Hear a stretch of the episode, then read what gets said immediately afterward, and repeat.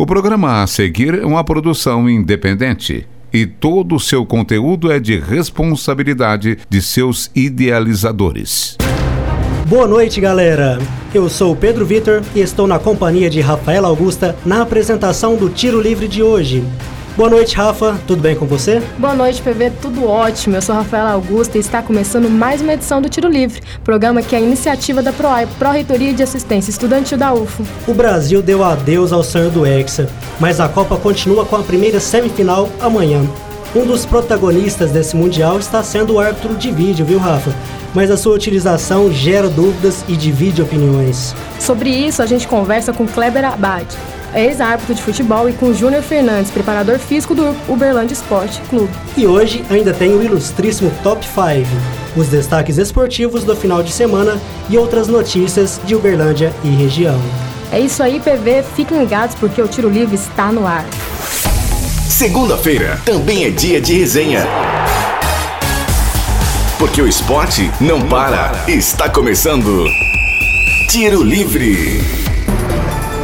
O árbitro de vídeo, ou VAR, que é a sigla usada para se referir a essa nova tecnologia, foi utilizado pela primeira vez durante uma Copa do Mundo na partida entre França e Austrália desse ano.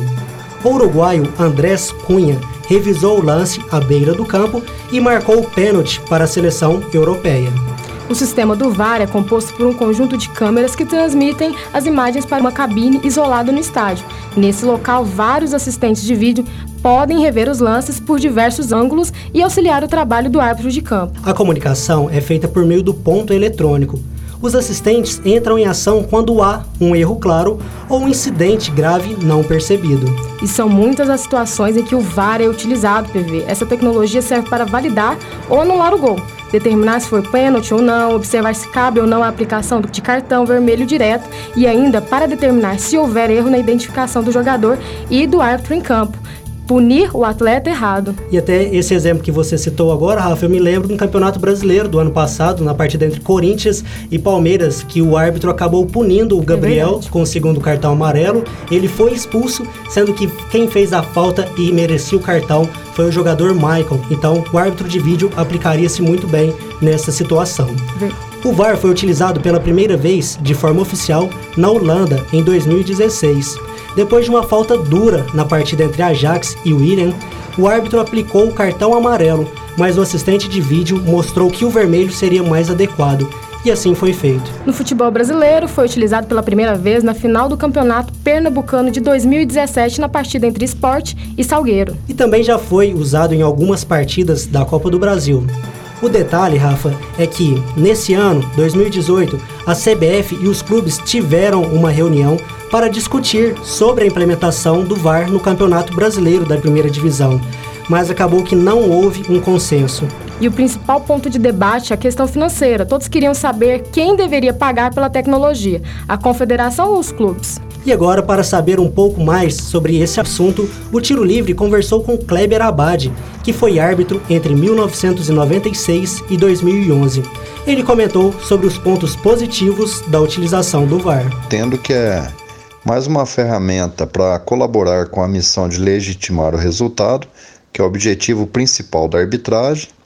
Além disso, aumentar o campo de visão da arbitragem para situações fora do campo visual dos árbitros que estão no campo colaborar para o aumento do nível de lealdade no futebol, principalmente em relação à simulação, corrigir equívocos claro, claros dos árbitros, como situação de gol não gol, os pênaltis claros, cartões vermelhos claros também, é, quando da aplicação de cartões amarelo, amarelo ou vermelho para jogador trocados, exemplo que ocorreram em alguns jogos do Campeonato Brasileiro, em que foi mostrado o cartão para um jogador, mas na verdade quem deveria receber o cartão era outro jogador.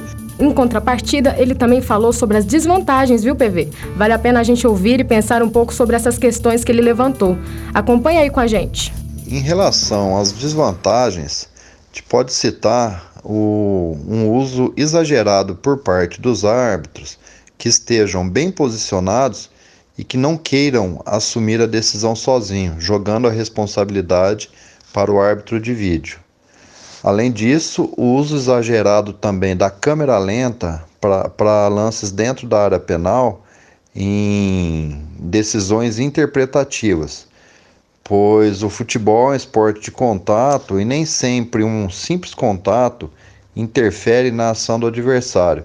E o que a gente tem visto algumas vezes é que a televisão mostra que há um simples puxão de camisa, mas aquele puxão de camisa na velocidade real do campo de jogo não interfere em nada a ação do atacante. Muito legal ouvir a opinião de quem esteve por tanto tempo dentro de campo, né, Rafa? É verdade, PV. Ele tem bastante experiência e trouxe outros pontos de vista para o nosso debate aqui no estúdio. E vamos combinar, a arbitragem de vídeo está sendo uma das protagonistas da Copa de 2018. Em vários jogos, a tecnologia foi decisiva no placar final da partida. Para lembrar de alguns casos, houve pênalti marcado com o apoio do VAR para o Irã no empate contra Portugal e aquele gol validado para a Espanha no 2 a 2 contra o Marrocos. Vale a gente lembrar que o Bandeirinha havia assinalado impedimento de Iago Aspas. A Coreia do Sul marcou um gol legal contra a Alemanha que foi validado após a revisão do lance. O recuo saiu dos pés do alemão Tony Kroos. Teve aquela polêmica na estreia do jogo do Brasil também, né, Rafa? Quem não se lembra, o jogador da Suíça empurrou o Miranda depois de uma cobrança de escanteio e ele acabou fazendo o gol. O árbitro mexicano em campo, César Ramos, nada marcou e também não reavaliou o lance pelo monitor. É mesmo. E para falar um pouco mais sobre o condicionamento dos atletas e dos árbitros, a gente vai bater um papo com Júnior Fernandes, o preparador físico do Berlândia Esporte Clube. Bate-papo. Informação. Agora, no Tiro Livre. Entrevista da semana. Boa noite, Júnior. Obrigado por aceitar o nosso convite. Boa noite, eu que agradeço pelo convite aí. É uma honra estar participando do programa com vocês. Então, Júnior, fale um pouco mais sobre a diferença entre o esforço e as distâncias percorridas pelo atleta e pelo árbitro em uma partida de futebol. Então, é, é uma preparação bem similar, né? Claro. É, mesmo que seja é, são profissões distintas. Porém, o árbitro ele tem que estar sempre próximo da jogada, então ele tem que estar bem condicionado. Se não tiver, ele vai ter dificuldade de estar é, acompanhando os lances. E, e, isso vai estar dificultando a marcação em situações onde a jogada causa um, um, uma certa dúvida. E já o atleta, hoje aí praticamente 80% do futebol é, é força física, né? Então é mais parte física hoje, na maioria dos jogos, do que propriamente dita a, a, a técnica. E acaba que eu até vejo muito assim. É, a gente vem perdendo muito essa questão da técnica com isso, né? Há um tempos atrás predominava a técnica e a gente via às vezes um, um jogo mais bonito, um jogo mais jogado. Hoje muita parte física aí acaba que está tomando espaço um pouco dessa parte técnica aí. E assim, só por curiosidade, você sabe mais ou menos qual é a média de distância percorrida por um jogador e por um árbitro, para a gente é, saber essa diferença? Então, o jogador varia muito da posição, né? Mas, no geral, a média aí é de é, 8, 10, 12 quilômetros cada jogo. E o árbitro já, é, em média aí, mais ou menos de 6, 5 Uhum. E agora a gente queria que você comentasse um pouco sobre a importância da tecnologia no seu trabalho, seja na preparação ou na recuperação dos atletas. Ah, hoje é de grande importância, né? Os clubes hoje que têm condição de estar tá com equipamento, software, é, para poder estar tá trabalhando junto da preparação física é muito importante, já que visto que é, algumas alguns dá um suporte para a gente é, ver o momento em que o jogador está mais fadigado, é o momento que a gente precisa dar uma segurada no jogador, é, lesões. Aí tem a parte de, de recuperação. Às vezes a gente tira o atleta do, do, do treino, do jogo e faz um trabalho de, de é, fortalecimento com ele, um trabalho de recuperação. Então isso tem ajudado muito hoje no futebol. E assim, aproveitando essa pergunta também, Júnior, é, já que você tem essa experiência no Uberlândia Esporte Clube e falou desse software, dessa, dessa questão dos dados, conte para nós um pouquinho sobre como é lá, como é feito esse monitoramento, como é feita as coisas é, relacionadas à tecnologia ao Uberlândia. Então, é, a gente trabalha, a parte de preparação física, ela trabalha associado à fisioterapia e a fisiologia, né? E é, esses dados são coletados através do departamento de fisiologia e repassado à parte de, de preparação física. E é um estudo ali, uma análise, né, depois dos jogos, é, para a gente ver a situação de, de, cada atleta, a parte da, da musculatura que, é, por exemplo, tem um software que a gente utiliza para poder detectar qual parte da musculatura que foi mais fadigada. Então, ela é vista através de um infravermelho, onde a parte mais, mais que teve mais desgaste, ela fica mais vermelho, né? Então, a gente sabe que ali houve um, um índice de fadiga muito alto. Então, ali, no dia da apresentação, a gente retira o atleta do, do, do treino mais forte e faz um trabalho de recuperação em cima disso. Há pesquisas que apontam que os jogos da Copa do Mundo de 2018 estão durando mais tempo do que o de 2014, né? Então, por causa do hábito de vídeo, qual é o efeito disso para a questão física dos atletas? Não, no, no, no caso de, de, de, desgaste, não vejo nenhum problema, porque no momento do, do da, da, questão de avaliar o hábito de vídeo, é, eles ficam parados, né? Então, não está tendo é, é, exercício nenhum ali, apesar do, do cronômetro estar... Tá tá, tá rolando, né? Então no, vai ter um acréscimo, porém aquele acréscimo nada mais é do que aquele momento que ficou parado. Então não vejo desgaste a mais ou, ou a menos por determinado isso. E você acha que essa parada, quando vai retomar, você acha que isso, até isso é treinado pelos atletas ou não? Essa retomada causa algum desgaste no, nos atletas? Não, não, não causa e assim é muito pouco tempo, né? Então assim é coisa de uh, às vezes nem leva um minuto. Então é muito rápido. É o prazo dele ir lá, diagnosticar e voltar com o lance. Então, assim, não vejo nenhum problema de interferência na parte física, não. E você até comentou já sobre essa questão do tempo. E algumas pessoas que são contra, que criticam a, o árbitro de vídeo, falam muito de uma perda de dinâmica do jogo, porque não há um limite de utilização do VAR. Então, nós vemos na Copa do Mundo, por exemplo, já foi utilizado três, quatro vezes na mesma partida. Aí, partindo de uma, uma opinião sua, você acredita que deveria ser feito algo, talvez parecido com o vôlei, onde o capitão tem o direito de pedir é, tanto os desafios por tempo, ou seja, uma ferramenta para limitar esses usos por partida? Não, é, no meu entender, do jeito que está iniciando, é, já é um progresso, né? diante que é, várias equipes já teve é, é, foi prejudicado devido a um lance mal marcado ou um gol mal anulado, algo assim. É, eu já vejo progresso nessa questão. Em relação a, a limitar, não sei porque o que, que acontece. É, já tem a determinação de de quais lances que serão permitidos, né, tá visualizando ali.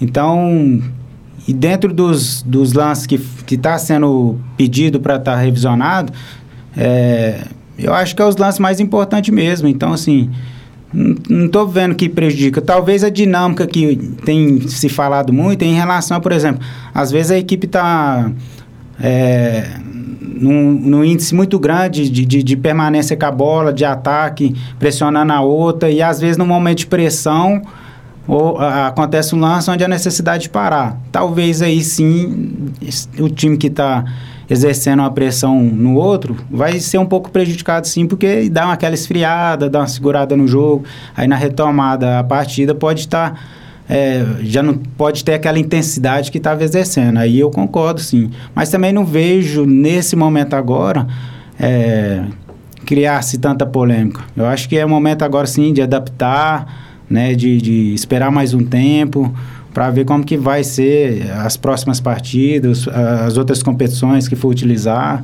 E aí, se houver muito muitos, muitas, muitos questionamentos, aí é caso de rever, mas no primeiro momento eu não vejo essa necessidade não. E mediante os pontos positivos, negativos que você já colocou, eh, você gostaria de ver essa tecnologia implementada aqui no nosso futebol, seja no Campeonato Brasileiro da Primeira Divisão, no Copa do Brasil, nessas competições aqui no nosso cenário? Sim, eu acho que qualquer competição é válida, né? Haja visto que a gente já viu aí várias equipes do Campeonato Brasileiro ser prejudicada por arbitragem. Então, é, porque quando se trata de arbitragem, é, é, é às vezes pro torcedor, às vezes para a imprensa, não, né, não é tão, não é coisa de se prejudicar tanto, mas a gente vê, a gente que participa, convive, vivencia isso no meio, é, é, é muito ruim, porque, por exemplo, um lance mal, mal anulado ou, ou, um lance que ele deixou de marcar, um gol que ele deixou de marcar, isso às vezes destrói todo um planejamento anual. Então, às vezes, uma equipe planeja o ano dela, faz uma periodização. Ah, vai disputar tal competição, tal. É, aí envolve parte financeira, envolve parte de, de, translado. E, às vezes, um lance prejudica tudo isso. Então, por isso a importância de, de a gente estar tá tentando anular os erros de arbitragem. E é, até falando sobre isso, mas também trazendo para o Campeonato Mineiro. Eu sei que é uma esfera bem menor, uma esfera estadual, uhum. mas no campeonato nós tivemos algumas reclamações. O Uberlândia reclamou bastante, eu me lembro de uma partida contra o Atlético Mineiro. Então acaba que essa utilização também seria importante nessas esferas menores, mesmo não tendo tantas condições financeiras de, de bancá-las. Sim, com certeza dentro eu, em seis anos que eu trabalho no Belândia Esporte, a gente já foi prejudicado diversas vezes e também teve situações que às vezes é, não é que beneficiou a, no, a, a, nós, mas que acaba que prejudicou a outra equipe também. Então, assim, é ambas as partes, né? Eu acho que é um, uma tecnologia que vem para somar o futebol. Se deixa mais dinâmico ou não, é uma questão, uh, né, tá avaliando mais. Eu acho que está muito cedo. Foi a primeira competição, assim, oficial que foi utilizado. Não vi que foi, é, nossa, que, né, que desastre, não. Pelo contrário, eu acho que teve lances importantes aí que foi revisto e, e voltado atrás. Então, assim, é, eu acho de muita importância nesse momento agora, para não estar tá prejudicando o trabalho de ninguém, para às vezes não estar tá até prejudicando o trabalho do árbitro, né? Porque a gente vê aí arbitragem que às vezes erra, não por intenção, e acaba que fica, como diz o ditado, na geladeira aí um bom tempo, por, por às vezes, né, uma coisa que poderia ter sido evitada. Uhum. A quarta substituição possível na prorrogação foi algo que também chamou atenção nessa Copa de 2018, né? Na Copa do Mundo. Como que você avalia essa mudança? Qual a importância pensando nos limites físicos dos jogadores? Então, é outra coisa que eu, particularmente como preparador físico, achei muito importante. Porque quando é, é, as equipes, principalmente na Copa do Mundo, elas já, a maioria dos atletas já vem do desgaste da temporada, né? Já apresenta na, na na seleção com um certo desgaste. E quando os jogos vão para para prorrogação, há um desgaste emocional, há um desgaste físico e a partir do momento que você está liberando a mais uma substituição, parece ser pouco, mas não é. É uma substituição que às vezes um atleta que está muito com isso de fadiga muito grande, não está suportando, você pode estar tá retirando ele e prevenindo de uma possível lesão que possa estar tá vindo acontecer com ele. Então eu acho muito importante sim. E, e, assim, Júnior, se a gente fosse pensar numa partida de futebol normal, nos seus 90 minutos, você acha que essas três substituições são suficientes ou você recomendaria essa quarta até para competições normais? é, então, interessante essa pergunta. Eu acho que vai depender muito da situação dos jogos, né? Uhum. Tem jogos que três é pouco, tem jogos que três é muito. Porém, assim, é, a questão de aumentar uma substituição a mais, eu acho que é conveniente até mesmo para os atletas que ficam no banco, né? Que é uma oportunidade de você estar tá movimentando, é, participando mais é, dos atletas que estão no banco, entrando mais vezes, podendo fazer um rodízio maior em termos de recuperação. Então, assim, eu, é, é importante, eu acho interessante. Agora a cultura brasileira acaba que acostumou muito, né, com essa questão de três, é só três, só três. Agora tem vários campeonatos ociosos aí, né, que não são oficiais da CBF, que já tem mais de três substituição e, e é interessante. É, isso também parte muito das mudanças do futebol ao longo da, da sua história, né? Por exemplo, é recente essa questão também da gente ter mais de sete jogadores no banco de reservas como substituição. Até algum tempo eram permitidos só sete, agora se vão 11 jogadores, 12 jogadores para o banco.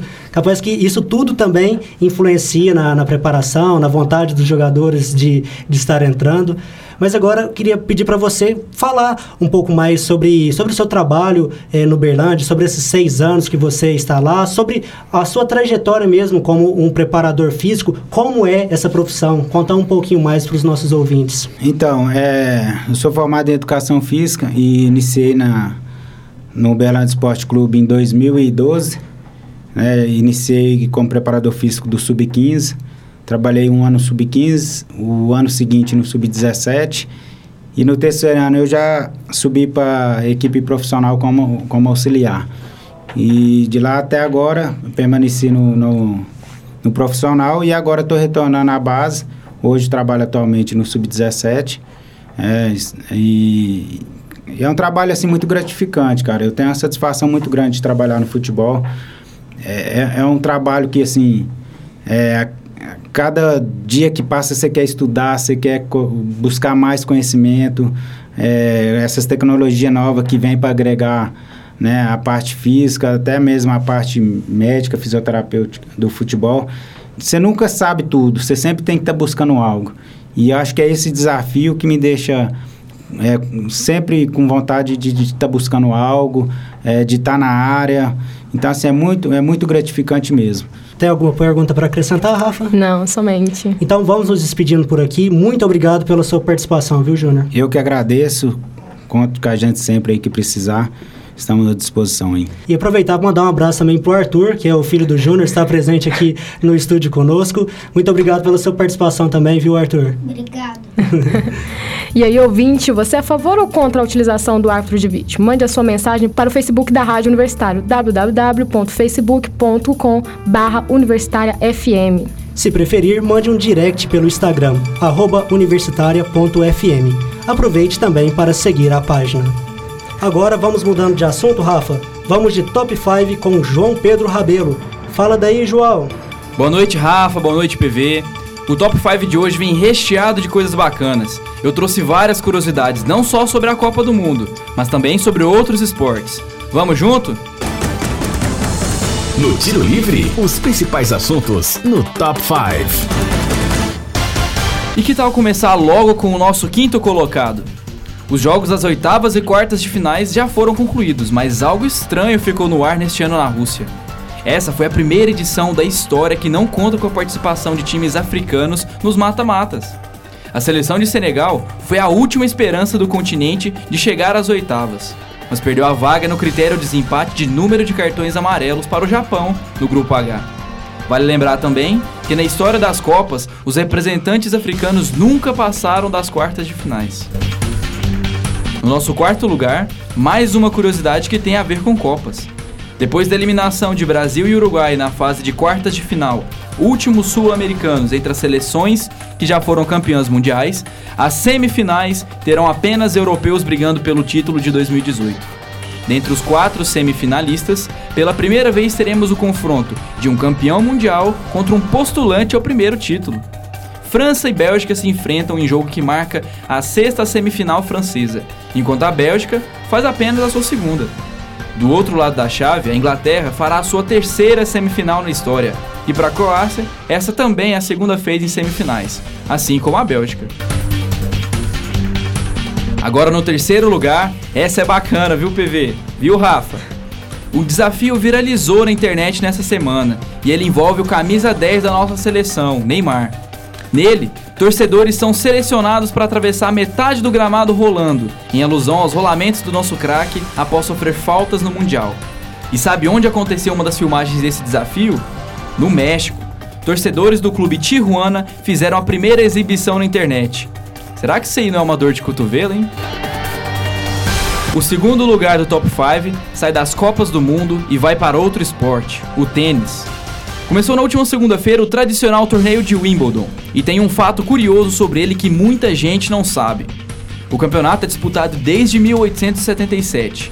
Wimbledon é um dos principais campeonatos disputados na grama, tipo de piso mais incomum no esporte, e que os atletas só podem vestir branco nos jogos. Essa regra é dos organizadores do evento, para manter a tradição e identidade do torneio. Nosso primeiro lugar é uma conquista digna de destaque. No torneio de Wimbledon, o tenista suíço Roger Federer assumiu em sua partida de número 200 sobre a grama a liderança absoluta de vitórias sobre o piso na era profissional. Federer deixa para trás a marca de 23 anos do ex-tenista Jimmy Connors. O suíço também é um recordista de vitórias em Wimbledon. Dessa edição, ele persegue o nono título. Valeu, João! A cada edição esse top 5 se supera. As informações nunca param, não é, Rafa? É verdade, PV. O mundo do esporte é puro movimento. Bora falar das notícias esportivas na região? Só se for agora, Rafa. A Futel realizou seletiva de futebol para a categoria Sub-11 nesse sábado, dia 7. O evento reuniu cerca de 100 alunos no Centro de Treinamento de Futebol de Campo, localizado no Poliesportivo Patrimônio. O CT foi criado para ser um polo de alto rendimento que reunirá os alunos mais habilidosos de cada categoria.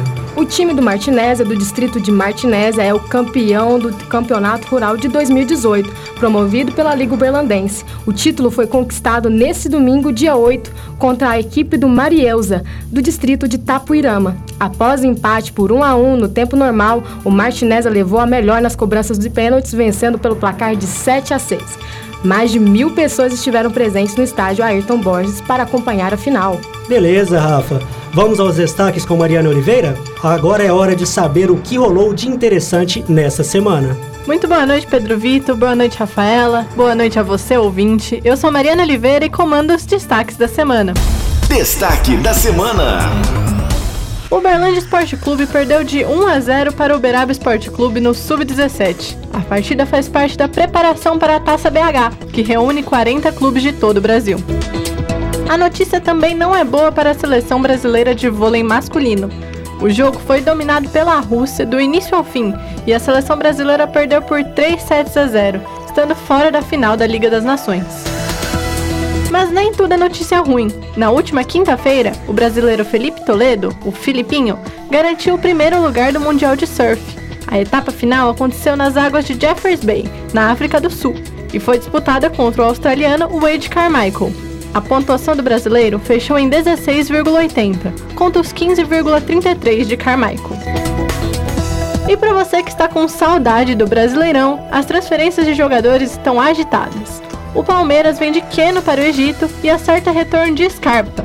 Já o São Paulo perde Petros e contrata Bruno Pérez, lateral direito cedido pelo Roma, e o atacante equatoriano João Rojas. O Flamengo efetivou Barbieri num contrato com duração até o final do ano. No Fluminense, a contratação do ex-Corinthians Luciano e a perda do comandante Abel Braga. E por fim, o Grêmio, que oficializou a contratação de Marinho, jogador que ficou famoso na internet por suas entrevistas. Contratação também no futebol europeu. O goleiro Buffon, que deixou o Juventus na temporada passada, assinou com o Paris Saint-Germain. O compromisso vale por uma temporada com possibilidade de renovação. Já o volante Paulinho deixa o Barcelona e volta para o time chinês Guangzhou Evergrande. O valor da negociação ainda não foi confirmado, mas a quantia estimada gira em torno de 50 milhões. Já na Copa do Mundo, as seleções estão cada vez mais próximas da taça. Na segunda-feira passada, a bola rolou para Brasil e México. O time mexicano veio forte no início do jogo, mas não assustou os brasileiros, que mandaram os rivais de volta para casa. Final Brasil 2, México 0.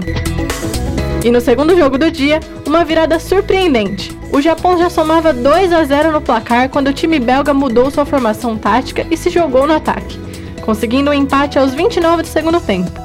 Mas a real surpresa do jogo veio aos acréscimos, quando Nasser Chadli marcou para a Bélgica, finalizando o jogo em 3 a 2. Do outro lado da chave, Suécia bateu a Suíça por 1 a 0, se classificando para as quartas de finais.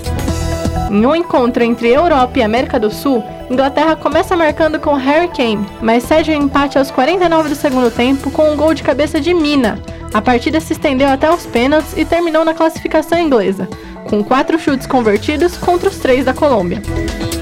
E as quartas de final começaram na sexta-feira, com a França e o Uruguai. O time celeste sentiu a ausência de Cavani e não conseguiu criar boas chances de gol, abrindo espaço para a França, que marcou o primeiro gol com Varane e fechou o placar de 2 a 0 com o chute de Griezmann, que contou com a falha do goleiro uruguaio Muslera. O dia seguiu com uma grande decepção para o nosso país. A derrota da seleção brasileira para a Bélgica foi um baque. O primeiro gol do jogo foi contra, marcado por Fernandinho aos 13 minutos. Ainda no primeiro tempo, De Bruyne marcou o segundo gol belga. A esperança brasileira veio aos 30 do segundo tempo, com o gol de Renato Augusto. Mas mesmo com todo o esforço, a equipe não conseguiu a virada e o jogo terminou com a classificação belga por 2 a 1. A seleção inglesa aproveitou os vacilos da zaga sueca e conseguiu marcar dois gols de cabeça.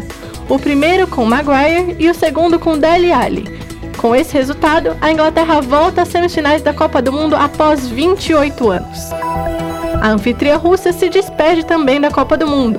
O jogo foi marcado por um duplo empate. O primeiro em 1 a 1 no tempo normal e o segundo em 2 a 2 na prorrogação. O resultado final só veio nos pênaltis, com três conversões para a seleção russa contra quatro croatas.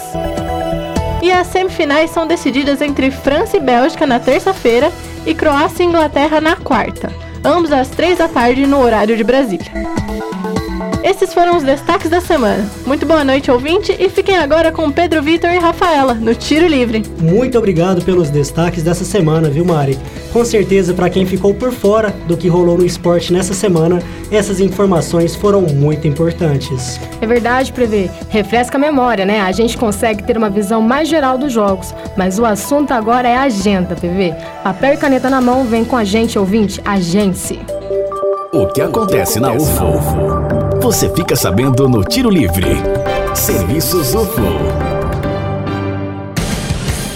No dia 10 de julho, acontece a sexta mostra de educomunicação da UFO.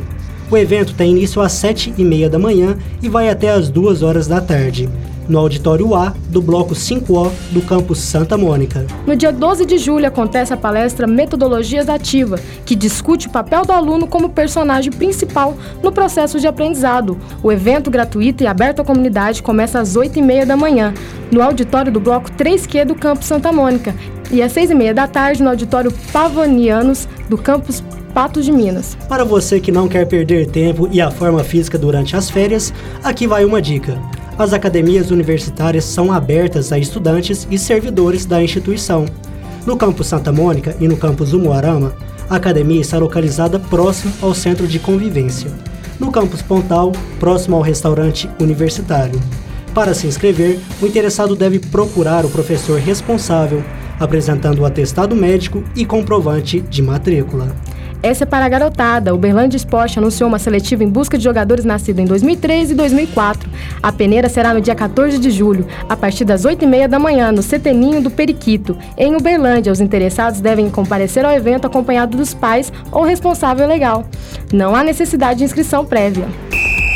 Tiro Livre. Apito final no Tiro Livre de hoje. Para sugestões e dúvidas, mande a mensagem para o Facebook da Rádio Universitária, www.facebook.com universitariafm. Aproveite e curta a nossa página. Também estamos no Instagram, como universitaria.fm. E fique atento às próximas edições, sempre na segunda-feira, às 8 horas da noite. O Tiro Livre é uma iniciativa da PROAI, Pró-Reitoria de Assistência Estudantil da UFO.